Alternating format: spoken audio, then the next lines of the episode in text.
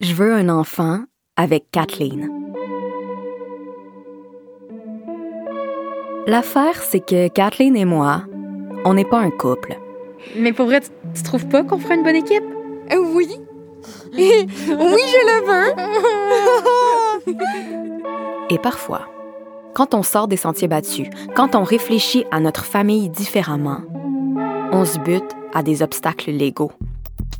T'es-tu en train de dire que tu veux qu'on se marie?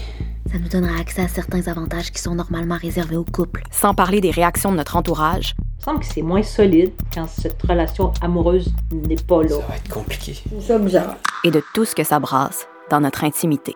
On peut pas avoir une famille ensemble. Moi, je veux juste un bébé avec toi. la première fois que je corresponds pas à la norme, Mais tu réalises, faut mentir. je dois me battre pour que ce que je suis ait le droit d'exister.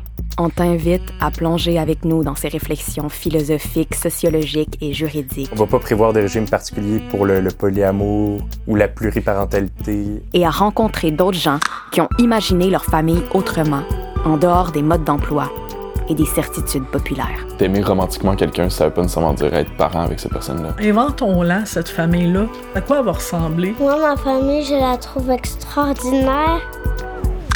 Parentèle, en quête d'une famille qui nous ressemble. Un balado en six épisodes, produit par Vénus à vélo.